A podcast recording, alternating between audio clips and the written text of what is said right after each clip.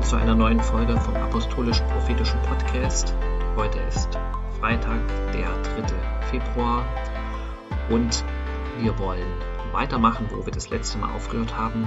Das letzte Mal ging es ja darum, dass der Herr oder Jahwe unsere feste Burg ist. Oder eine feste Burg ist unser Gott.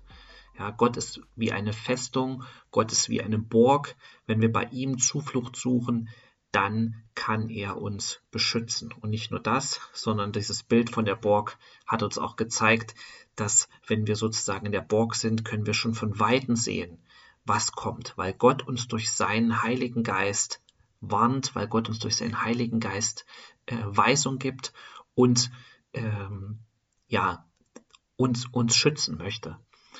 Und das Bild ist aber noch nicht komplett, weil äh, Gott möchte nicht, dass wir, ich sag mal so, uns einfach nur zurückziehen oder irgendwo verkriechen und Schutz suchen, ähm, sondern Gott möchte uns auch den Sieg geben.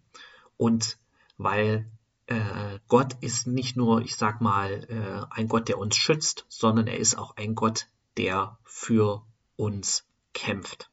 Und das sieht man an einem der Namen, der ganz häufig in der Bibel gebraucht wird, ein ähm, Name Gottes, könnte man sagen, der äh, nicht am häufigsten, aber ganz sehr häufig gebraucht wird. Der Name Gottes ist ja Jahwe, aber er wird oft in Verbindung äh, in der äh, Bibel, besonders im Alten Testament, mit anderen, ich sag mal, Zusatzbezeichnungen genutzt.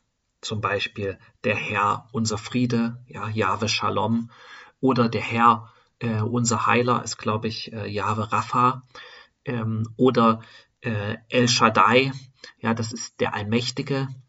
Äh, aber ein Name, der ganz oft genutzt wird, ist äh, der Herr Zebaoth. So wurde das in alten äh, deutschen Übersetzungen übersetzt.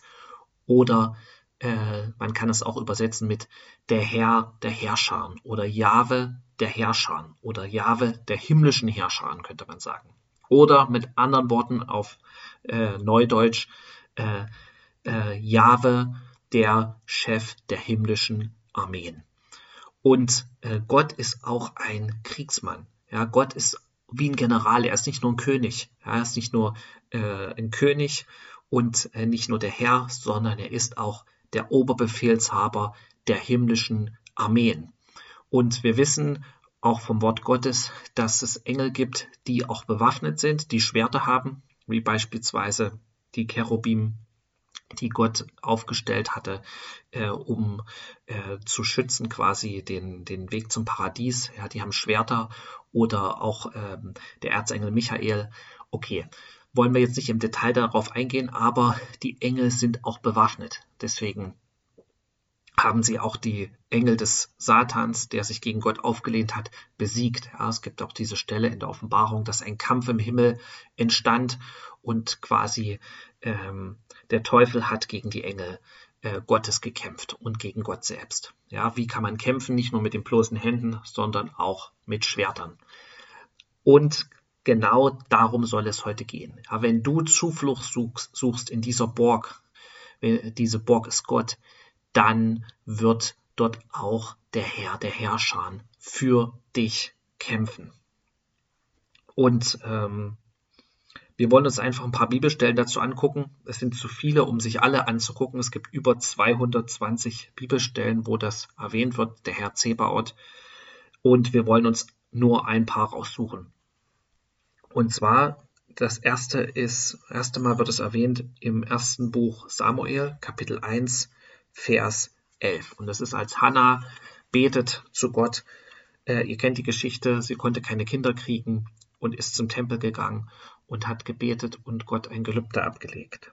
Und ich lese nochmal von Vers 10. Sie aber betrübt, wie sie war, betete zu Jahwe und weinte sehr. Und sie legte ein Gelübde ab und sprach, Jahwe, der Herrscher, wenn du das Elend deiner Magd ansehen und an mich gedenken und deine Magd nicht vergessen wirst und deiner Magd einen Sohn geben wirst, so will ich ihn Jahwe geben. solange er lebt, und kein Schermesser soll auf sein Haupt kommen. Genau. Also sie wollte ihn sozusagen Gott weihen. Ja, die Nazirea, äh, die äh, durften sich nicht die Haare schneiden. Das waren die Gottgeweihten. Und das Kind, was sie bekommen hat, das wissen wir, das war Samuel, einer der größten und bedeutendsten Propheten im Alten Testament und in Israel überhaupt zu der Zeit. Und eine Sache, die dann sich durch die Bibel immer weiter fortzieht, ist quasi fast immer oder ganz häufig, wenn die Propheten geredet haben, ob das zum Beispiel äh, Samuel war oder ob das Jesaja war oder Jeremia oder Elia oder Elisa oder Amos oder Nahum oder Zephania oder Haggai oder Sacharja oder Malachi. Sie haben, wenn sie geredet haben, wenn sie prophezeit haben, haben sie äh, fast immer gesagt, so spricht Jahwe der Herrscher. So spricht Jahwe der himmlischen Armeen.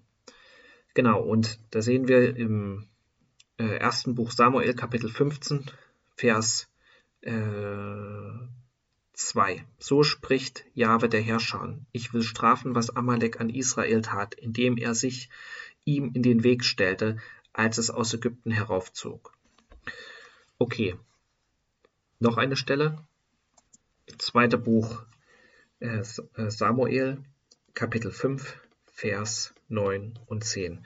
Und David wohnte in der Burg und nannte sie Stadt Davids. Und David baute ringsum von Milo an einwärts. Und David wurde immer mächtiger, und Jahwe, der Gott der Herrscher, war mit ihm. Ja, wenn Gott der Herrscher, wenn der Herr der Herrscher mit dir ist, dann wirst du immer mächtiger. Mit anderen Worten, es, Gott gibt dir Gelingen. Gott gibt dir den Sieg. Du musst natürlich auch in bestimmten Situationen, ich sag mal, durch schwierige Situationen gehen, genauso wie David. Aber der Trend, sag ich mal so, oder die Tendenz dorthin, wo es hingeht, ist eindeutig. Gott macht dich stark. Gott gibt dir mehr Einfluss. Gott gibt dir mehr, ich sag mal, Gunst und auch durch Widrigkeiten und Kämpfe hindurch. Und das sehen wir nochmal bestätigt hier, auch wieder im Leben von David in 2 Samuel Kapitel 7, Vers 8. So sprich nun zu meinem Knecht David. So spricht Jahwe, der Herrscher. Ich habe dich von der Weide hinter den Schafen weggenommen, damit du Fürst würdest über mein Volk, über Israel. Und ich bin überall mit dir gewesen. Ja, nicht nur manchmal, überall mit dir gewesen wohin du gegangen bist, und habe alle deine Feinde vor dir her ausgerottet und dir einen großen Namen gemacht, gleich dem Namen der Gewaltigen auf Erden. Und ich werde für mein Volk Israel einen Ort bereiten und werde es einpflanzen, dass es dort bleiben und nicht mehr beunruhigt werden soll. Und die Söhne der Bosheit sollen es nicht mehr bedrängen wie zuvor. Okay, Halleluja. Und das geht dann noch weiter. David spricht dann ein Dankgebet also in dem gleichen Kapitel, in zweiter Buch Samuel Kapitel 7. Und quasi fast am Ende von diesem Gebet sagt er, oder ich lese von Vers 24, und du hast dir dein Volk Israel auf ewig als Volk fest gegründet, und du, o Jahwe, bist ihr Gott geworden. So erfülle nun, Jahwe Gott, auf ewig das Wort, das du über deinen Knecht und über sein Haus geredet hast, und tue, wie du geredet hast. Damit, warum? Damit man ewiglich deinen Namen erhebe und sage, der Jahwe, der Herrscher, ist Gott über Israel, und das Haus deines Knechtes David möge vor dir Bestand haben. Denn du, Jahwe oder Herr der Herrscher, du Gott Israels, hast dem Ohr deines Knechts geoffenbart und gesagt, ich will dir ein Haus bauen. Darum hat dein Knecht den Mut gefunden, dieses Gebet zu dir zu beten. Halleluja. Und es geht dann weiter. Ihr könnt das gerne selber noch nachlesen. Die nächste Stelle ist in dem Psalm. Und da heißt es im Psalm 24, äh, Vers 9 und 10, Hebt eure Häupter empor, ihr Tore. Ja, hebt eure Häupter, ihr ewigen Pforten, damit der König der Herrlichkeit einziehe. Wer ist denn dieser König der Herrlichkeit? Jahwe, der Herrscher oder der Herr der Herrscher. Er ist der König der Herrlichkeit. Und wir gucken uns jetzt noch ein paar andere Stellen an, um einfach zu sehen, wie wird quasi der Herr der Herrscher noch beschrieben. Ja? Hier ist eine Sache, er ist der Herr der Herrlichkeit oder der König der Herrlichkeit. Das heißt, da, wo der Herr der Herrscher ist, ja, ist die Herrlichkeit Gottes, ist die Gegenwart Gottes. Ja, die Herrlichkeit Gottes, das ist auch äh, äh, gleichzusetzen mit der Gegenwart Gottes. Deswegen war die Stiftshütte äh, symbolisch als Abbild für das, was im Himmel ist, mit Gold ausgekleidet. Das heißt, wenn der Leuchter an war und diese, dieses Zedernholz aus den Zedernholzbalken, aus denen die Stiftshütte gemacht war, das war innen alles vergoldet, um einfach zu zeigen, diese Herrlichkeit, die auch im Himmel ist, oder zumindest um einen kleinen Vorgeschmack darauf zu geben. Und im Psalm 46 heißt es, ähm, Vers 7 bis 8, die Völker toben, die Königreiche wanken. Wenn er seine Stimme erschallen lässt, dann zerschmilzt die Erde. Der Herr der Herrscher oder Jahwe der Herrscher ist mit uns. Der Gott Jakobs ist unsere sichere Burg. Halleluja. Kommt her, schaut die Werke Jahwes äh, an oder schaut äh, die Werke des Herrn, der Verwüstungen angerichtet hat auf Erden, der den Kriegen ein Ende macht bis ans Ende der Erde, der den Bogen zerbricht, den Be Speer zerschlägt und die Wagen mit Feuer verbrennt. Seid still und erkennt, dass ich Gott bin. Ich werde erhaben sein unter den Völkern. Ich werde erhaben sein auf der Erde. Der Herr der Herrscher oder Jahwe der Herrscher ist mit uns. Der Gott Jakobs ist unsere sichere Burg. Ja, und hier haben wir wieder die Verbindung. Das heißt, wenn Gott deine Burg ist, das geht einher damit, dass auch der Herr der Herrscher dort ist, der dich nicht nur beschützt, sondern hier sieht, sieht man das auch nochmal, und das ist auch der Unterschied besonders wichtig in der Endzeit, im Unterschied zum Islam, ja, wo sozusagen Gott den Menschen befiehlt, selbst das Schwert in die Hand zu nehmen, selbst zu kämpfen sozusagen, ist es hier was ganz anderes. Gott zerbricht den Bogen und das Schwert. Er kämpft für uns. Er ist der, der sozusagen Gerechtigkeit ähm, äh, durchsetzt für sein Volk. Und wir sollen nicht selbstgerecht das Gericht selbst in die Hand nehmen. Man könnte sagen, es gibt auch bei Gott den Heiligen Krieg. Ja? Das ist aber nicht den, den die Menschen führen, sondern den Gott selbst führt. Ja, das wissen wir auch, dass der Antichrist wird besiegt werden, nicht durch Menschen. Er wird besiegt direkt von Jesus. Ja, er wird besiegt äh, von Jesus und ähm, wenn Jesus wiederkommt, dann richtet er seine Herrschaft aus, auf. Er braucht dazu nicht, ich könnte mal sagen, uns als Menschen, ja, er braucht uns als Botschafter, aber um seine Herrschaft aufzurichten, um die Feinde Gottes zu besiegen, dafür braucht er uns nicht. Das wird er selbst machen, indem er mit seiner gesamten Armee kommt, mit der himmlischen Armee, mit allen Engeln, für alle Menschen sichtbar.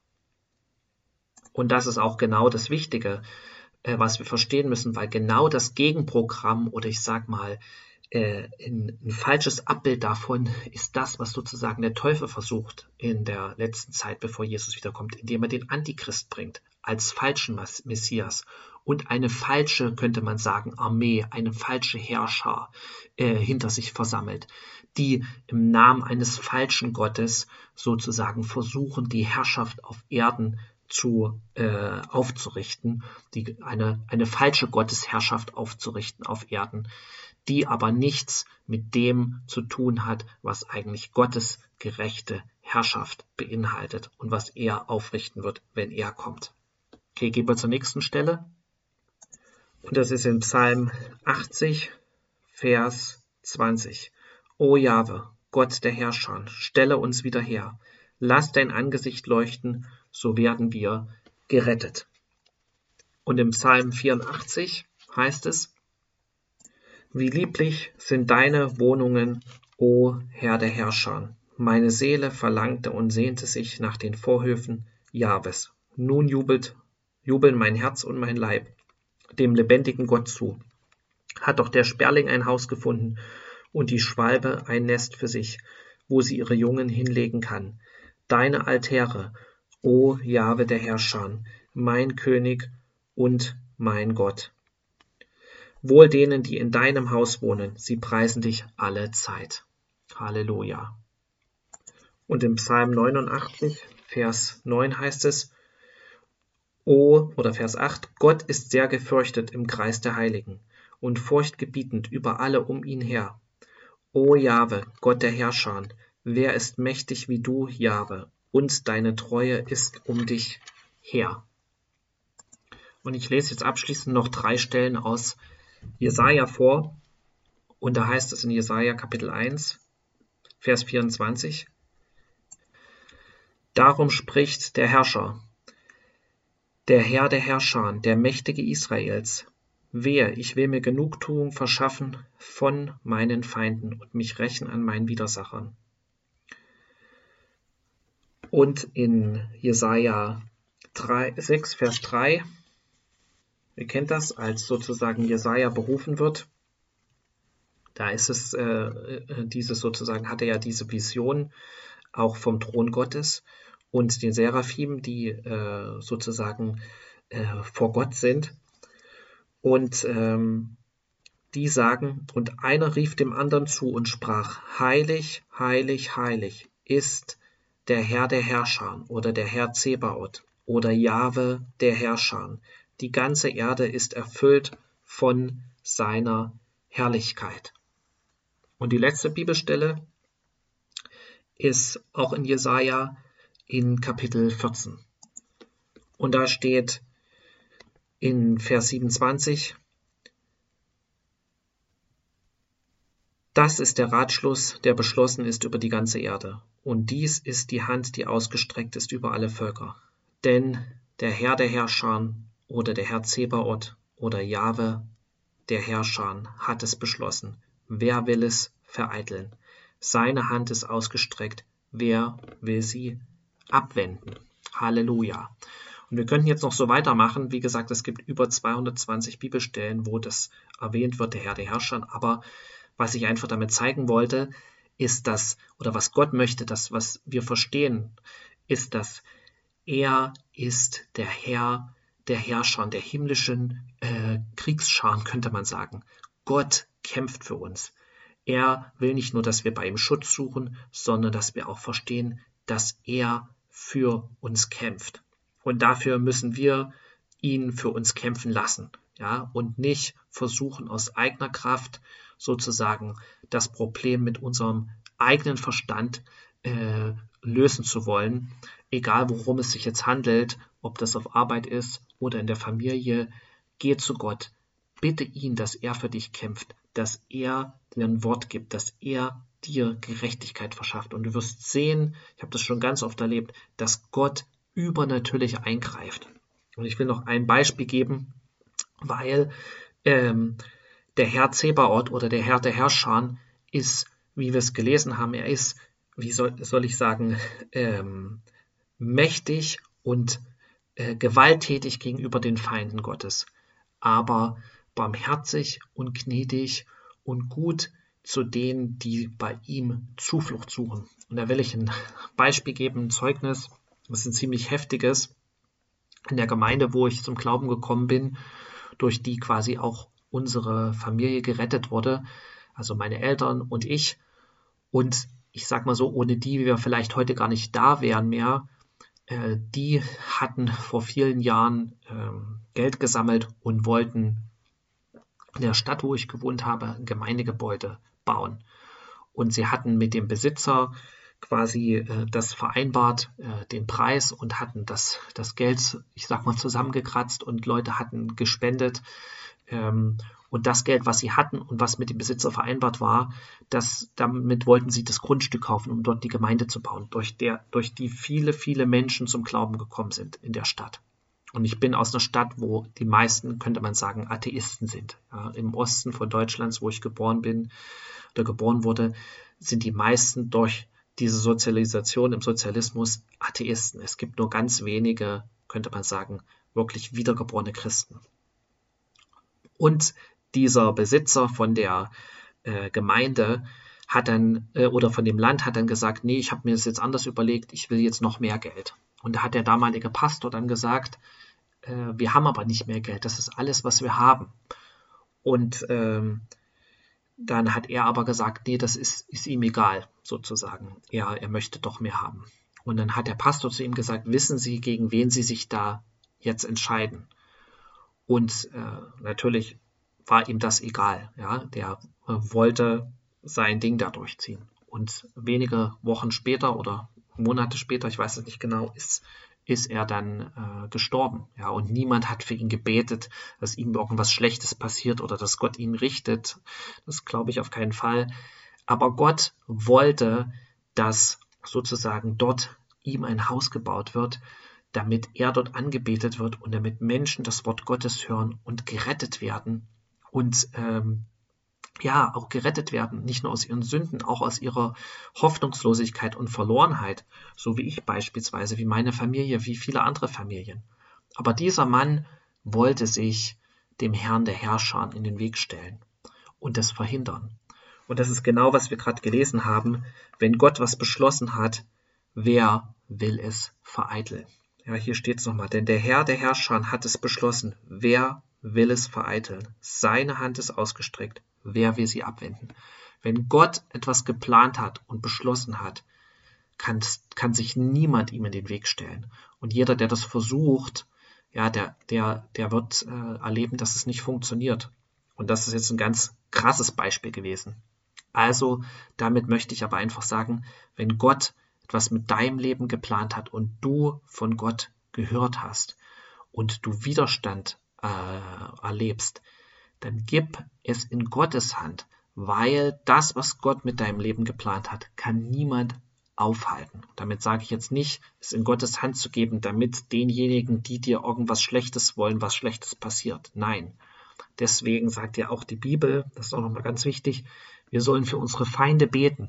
Und Feinde sind die, die sich uns entgegenstellen, die sich den Plänen Gottes entgegenstellen. Wenn wir äh, nicht wenn wir unser eigenes Ding machen, aber wenn wir Gott gehorsam sind und die sich dann dem entgegenstellen, das sind die Feinde, nicht die Menschen. Ah, sie können geleitet sein durch verschiedene Sachen, aber deswegen sollen wir für sie beten, damit, ich sag mal, sie nicht gerichtet werden, damit sie zur Erkenntnis kommen, damit sie zu Gott kommen.